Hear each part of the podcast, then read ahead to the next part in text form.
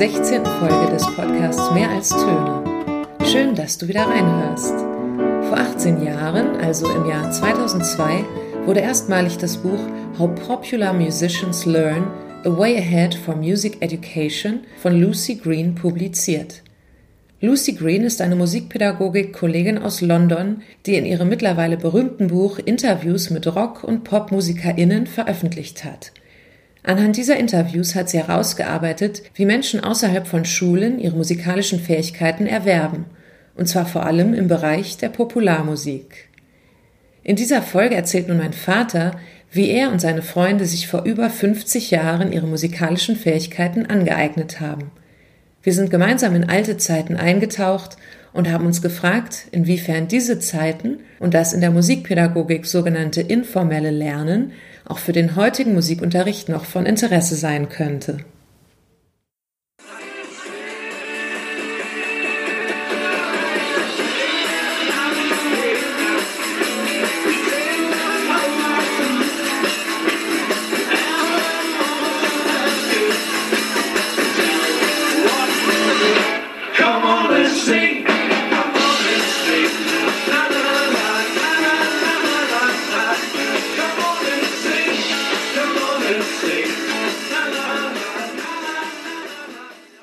Hallo Papa, schön, dass du dich heute mit mir in meinem Podcast unterhältst. Wir sitzen hier im Wohnzimmer in Herzberg am Harz. Wir trinken ein Glas Bier und ich möchte dich gern über deine musikalische Laufbahn interviewen, denn du hast nun über 50 Jahre schon in deinem Leben Musik gemacht und ich kam auf die Idee, als ich ja in Brasilien war vor ein paar Wochen und Mariana kennenlernte und sie so viel von ihrem Vater erzählt hat. Und da dachte ich, du hast auch einiges zu erzählen über das Musikmachen. Mich interessiert jetzt als erstes, wie hat das alles angefangen, als du mit den Mad Maroons in den 60er Jahren entschieden hast, loszulegen? Ja, ich habe mit 14 Jahren meine erste Gitarre mir gekauft. Ich habe meine Elektroeisenbahn verkauft und habe äh, mir eine Gitarre gekauft. Und zwar kam das aus folgendem Grund. Ich hätte vorher mit einem äh, Freund gejetzt und der kam auf einmal mit einer Platte an, I Want to Hold Your Hand, und ich glaube auf der Rückseite She Loves You.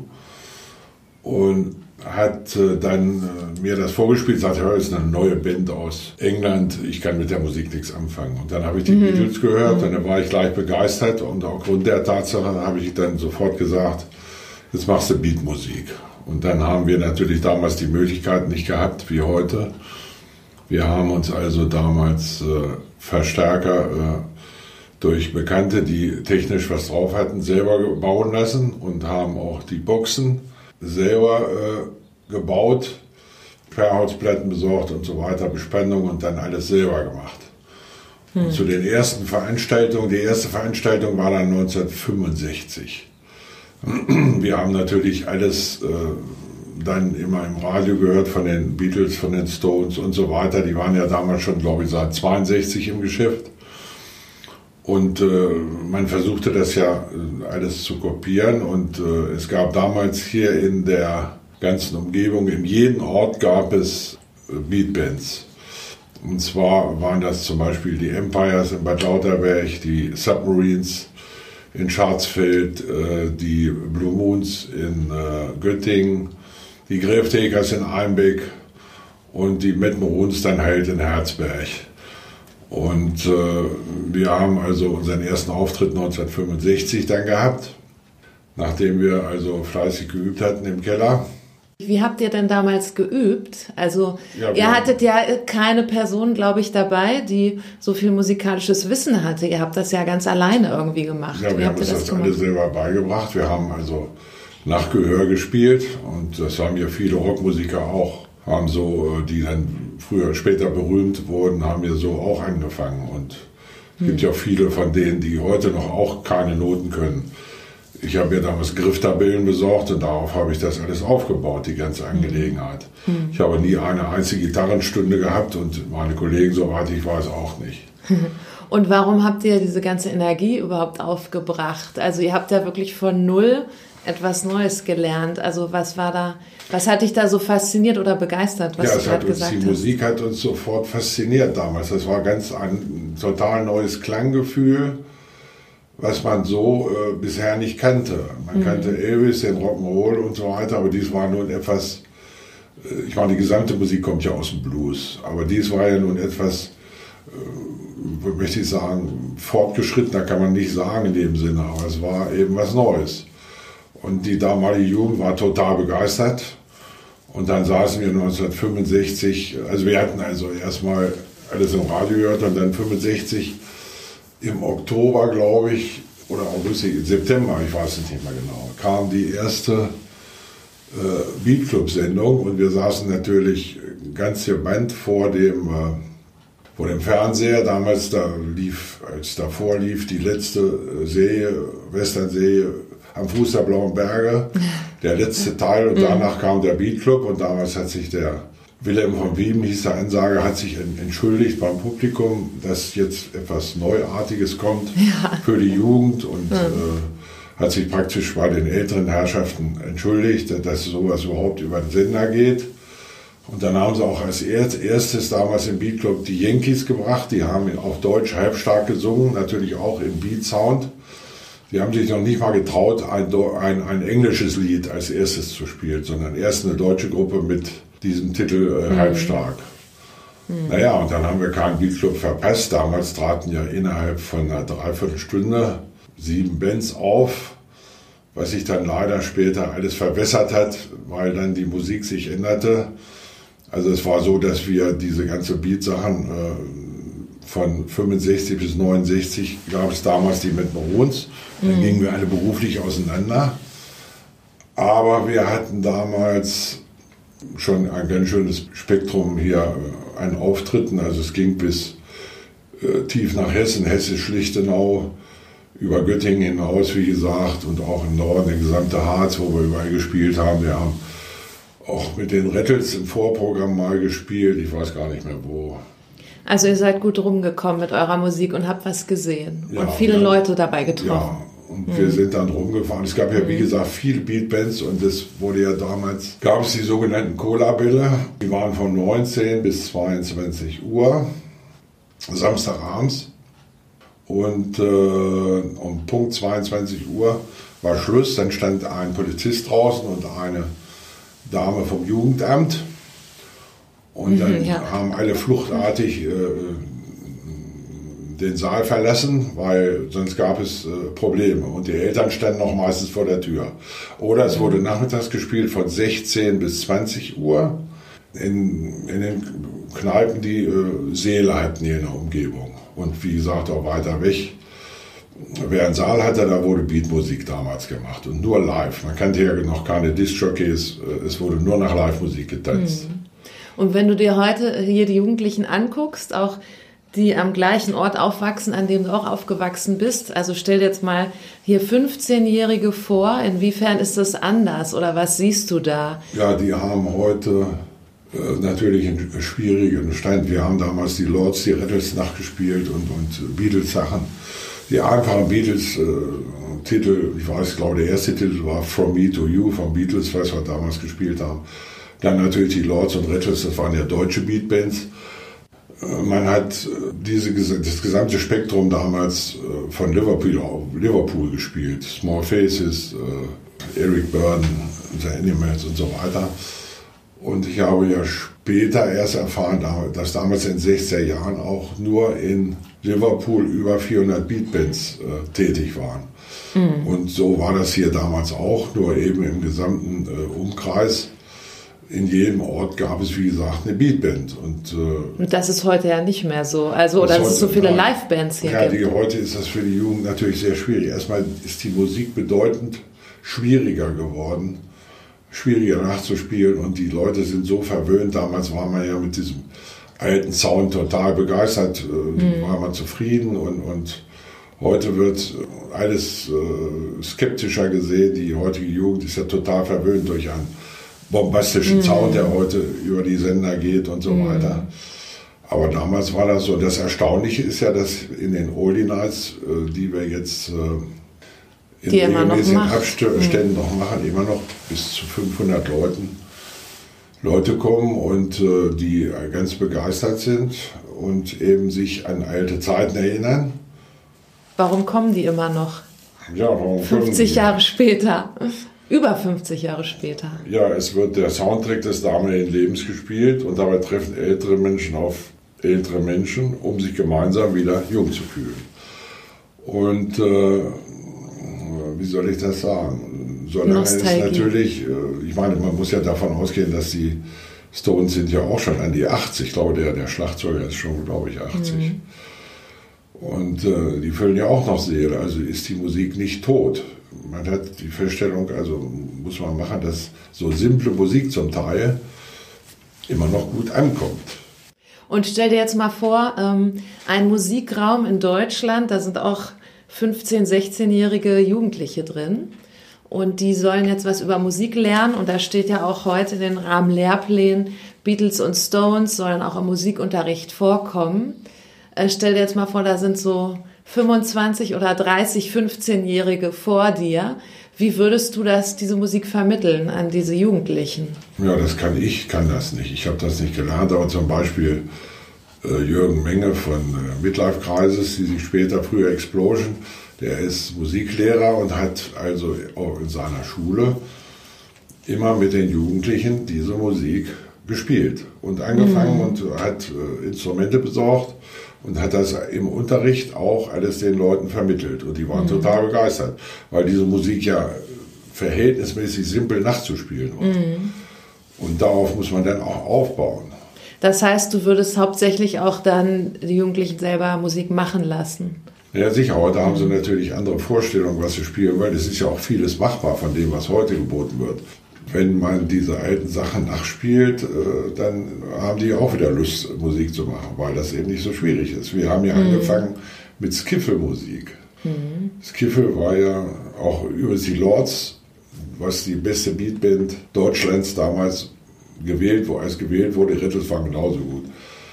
Aber die haben ja auch alle mit Skiffle angefangen. Und auch die Beatles hatten die erste Skiffle-Band, mhm. ich glaube die Quarrymen oder wie die? Mhm, ja. Quarrymen die haben äh, damals ja auch als Skiffelband angefangen, bevor sie dann ihren eigenen Sound kreiert haben. Mhm. Und äh, mhm. das hat uns eben alle so berührt. Mich damals, wie gesagt, dass ich sofort mir sagte, du kaufst dir eine Gitarre und machst diese Musik. Und das ging eben vielen Leuten mhm. so. Und dann haben wir uns glücklicherweise hier auch in so einem kleinen Ort zusammengefunden. Aber es waren ja auch, Schwarzfeld ist ja kleiner noch sogar es haben sich überall Beatbands zusammengefunden. Mhm. Natürlich unterschiedlicher Qualität, aber ich meine, wenn man die alten Aufnahmen aus dem Starclub hört von Beatles und so, die sind ja auch nicht so grell. Mhm. Ich meine, da waren die auch noch nicht so perfektioniert. Und man hört viel mehr Mädchengeschrei als Musik. ja gut, deswegen, deswegen, haben die auch hinterher aufgehört, live zu spielen, weil denen das keinen Spaß mehr macht. Mhm. Aber es war damals eben für uns alle äh, begeisternd und das hat uns mitgerissen und das hat uns auch über die Jugend hinweggeholfen, wo man sagen, wir haben immer was zu tun gehabt. Wir, wir haben keine Langeweile gehabt. Mhm. Ich habe neulich so einen Artikel gelesen, den hat eine iranische Musikpädagogin geschrieben, die lebt jetzt in Kanada und arbeitet da auch an einer Uni. Und die hat einen iranischen Rockmusiker interviewt, der aus Teheran kommt und aber auch, ich glaube, auch inzwischen in Kanada lebt. Und als ich das Interview las, habe ich total an dich gedacht, denn der hat im Teheran auch mit zwei Freunden angefangen, Musik zu machen, auch Bass, Gitarre und Schlagzeug, also auch Rockmusik. Und dann hat dieser Musiker äh, gesagt im Interview, bei Musik geht es nicht in erster Linie um die Musik, sondern um menschliche Beziehungen. Music is a happy byproduct. Also der hat gesagt, für ihn ist eigentlich die Musik, die gemacht wird, nur ein Nebenprodukt von der guten Kameradschaft, die er gespürt hat mit seinen Bandkollegen. Kannst du da das bestätigen oder kannst du das gar nicht nachvollziehen, was dieser Musiker ja, das, da aus dem Iran sagt? Ja, das ist ganz schwierig. Also ich habe festgestellt, damals gab es so viele Beatmusiker hier und es war ja auch ein gewisses Konkurrenzdenken da. Mhm. Natürlich hat es Einzelne geschweißt, aber wir haben ja auch uns damals von einem Mitglied getrennt und mhm. es war menschlich musste man natürlich zusammenpassen, das ist klar. Das ist aber heute noch in der Band so, wenn man menschlich nicht zusammenpasst, kann man heute auch keine gute Musik machen, weil das Publikum das in irgendeiner Form natürlich spürt. Mhm. Aber ich kann nun da mit dem Iran, da kann ich gar nichts zu sagen. Also ich habe nur das Gefühl, dass diese Leute ein ganz anderes Feeling haben. Also die sind ja mit dieser Sache nicht groß geworden. Mhm. Das ist ja denen mehr oder weniger, weiß ich, nicht aufgezwungen worden, aber die, die haben das dann gehört oder das weiß ich. Aber wir sind ja damit groß geworden. Die haben schon dann auch Aufnahmen aus dem Westen bekommen und gehört, also so ähnlich wie in der DDR. Ja, das können sie. Ja, wieso? Wir haben genau. ja auch, wir haben ja auch gehört. Wir haben ja damals vom Radio aufgenommen auf einen Kassettenrekorder und haben das dann nachgespielt. Anders ging es ja gar nicht. Mhm. Man musste ja irgendwie die Sachen, und wenn der Beatclub lief, dann hat man auch einen Kassettenrekorder aufgebaut und hat das aufgenommen mhm. und hat das dann nachgespielt. Mhm. Und es gab natürlich Leute, also ich habe es ja nur zum Bass geschafft, aber der, unser Solo-Gitarrist war natürlich noch begabter und er hat uns das dann vermittelt, was wir nicht mitbekommen haben. Ja, ihr habt euch da gegenseitig dann geholfen. Wir haben uns mhm. gegenseitig geholfen mhm. und dann den Sound kreiert und so ist das auch in den großen Bands gewesen. Mhm. Die haben ja, die meisten Bands haben ja auch nie eine musikalische Ausbildung. Was heute natürlich auch ganz, es kamen ja später diese ganzen Musikschulen auf, wo die Leute an die Musik herangeführt wurden. Das gab es ja zu meiner Zeit gar nicht. Da gab es ja überhaupt keine Musikschulen und nichts. Wir haben mhm. uns das alles selber beigebracht. Wir mhm. waren eben nur so fasziniert, wo wir das gehört haben dieses Feeling kann man, glaube ich, heute nicht mehr rüberbringen. Mhm. Das empfinden nur die alte Generation, die jungen Leute, die natürlich das miterleben, bei den Oldie Nights, sind immer ganz überrascht und finden das auch ganz gut. Mhm. Äh, dieses Feeling von damals. Und, äh, aber wie gesagt, es wird vielleicht irgendwann verschwinden, ich weiß es nicht. Ich kann mit der Rapmusik zum Beispiel gar nichts anfangen heutzutage, was da gehört wird ist überhaupt nicht mehr melodiös und, und äh, ich kann da nichts zu sagen, wie das mhm. mal weitergehen wird. Auf jeden Fall waren wir fasziniert und bisher ist es ja auch so, dass immer noch genügend Leute davon begeistert sind. Und solange mhm. das so ist, werden wir auch weitermachen. Inzwischen haben wir ja noch, ich habe, weiß gar nicht, ich glaube, 17 Bands gehabt oder ich kriege sie nicht mehr zusammen. Nebenbei mache ich auch noch Jazz, also Dixieland Jazz äh, wobei der ja auch vom Blues herkommt und äh, auch sich gut verkaufen lässt und, und auch bei den Leuten eine für sich im Allgemeinen gut ankommt. Das ist immer parallel zu meiner, zu meiner, zu meiner Rockmusik gelaufen. Ich glaube auch, dass diese Musik weiter bestehen wird auf irgendeine Art und Weise. Und dann frage ich mich, ähm, was, also was ist das, was die Leute dann immer noch vielleicht in Zukunft auch wollen von dieser Musik? Ja, das ist schlecht. Oder was, was gibt die Musik den Leuten in Zukunft vielleicht noch? Ja, ich glaube, dass das Geheimnis der ganzen Sache ist, äh, wie auch zum Teil mit der Volksmusik, dass äh, diese simple Musik, die zum Teil nur über drei Harmonien geht, mhm. einfach von dem, von dem Publikum reflektiert wird. Es ist so, dass die Leute darauf ansprechen. Es mhm. ist nun mal so. Es ist keine Oper, es ist, es ist kein Konzert. Mhm. Ich hasse es, Konzertant zu spielen. Mhm. Wir haben damals dann Ende der 60er Jahre dann auch inspiriert durch Black Sabbath und solche Leute haben wir dann, nachdem sich einer von uns getrennt hatte, haben wir mit drei Mann Impetus eine Hardrock-Band gegründet, haben Black Sabbath und sowas nachgespielt, Hendrix nachgespielt. Und dann haben wir nächtelang diskutiert über, über die Zukunft unserer Musik, äh, über unserer Band auch. Es wollten, ah. zweimal mhm. wollten sogar professionell das machen. Ich sage, da, da fühle ich mich nicht äh, gut genug für. Ich kann verhältnismäßig gut nachspielen und das war es dann auch schon.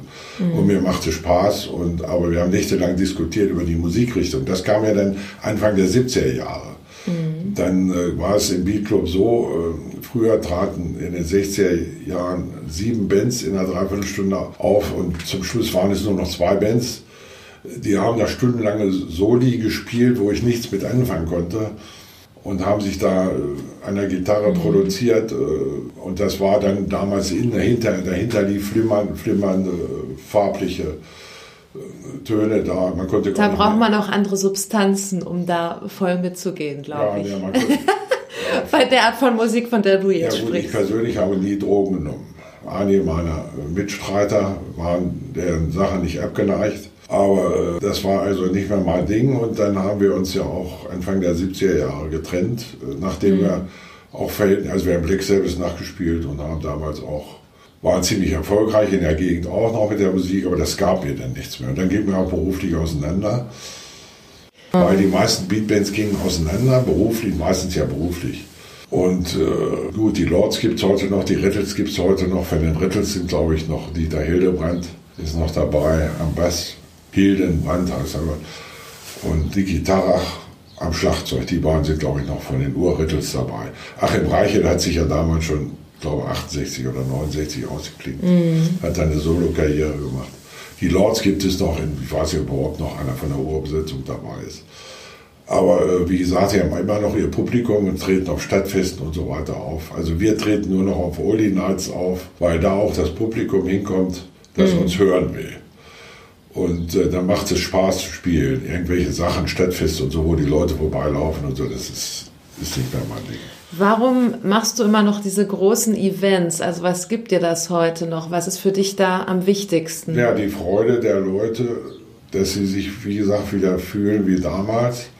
Und man sieht es ja auch daran, dass die ganzen Events äh, in ganz kurzer Zeit ausverkauft sind. Es hat ja damals ein Polizist hier in der Nähe mit dieser Oldie-Sache angefangen. Ich glaube, das war 1980, hat der schon versucht, Halbdisco äh, Oldies zu spielen. Und dann haben wir damals auch als erste Band einen halben Abend live gespielt. Und dann entwickeln sich die Oldie Nights hier so langsam. Und zweimal im Jahr waren halt mhm. auf eine Oldie Night, dann nur nach Jahren nur noch einmal im Jahr, dann nur alle zwei Jahre und dann hörte er auf und ich habe das dann weitergemacht weil ich einfach gesehen habe, die Leute freuen sich und kommen. Mhm. Und äh, es ist, die Resonanz gibt uns ja auch recht. Es ist mhm. ja, so eine Oldie Night ist innerhalb von einer Woche ausverkauft.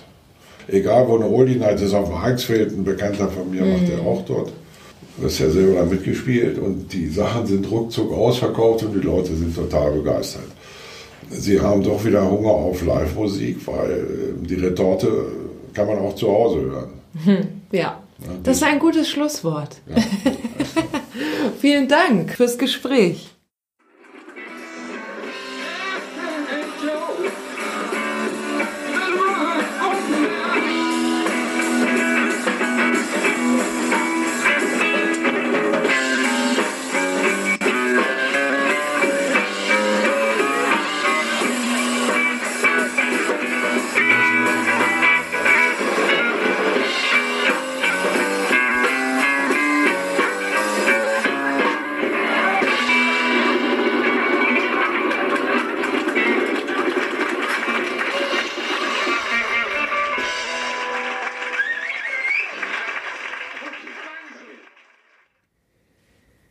Natürlich ist auch in diesem Jahr eine Oldie Night im Harz geplant und wir hoffen, dass sie am 14. November stattfinden kann.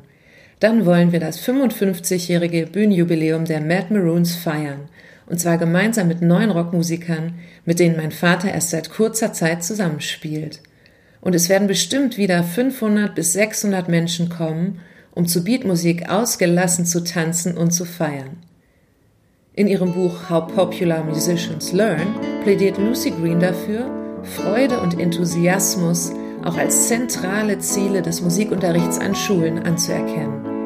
Dieser britischen Perspektive kann ich mich als Tochter eines Rockmusikers natürlich nur anschließen.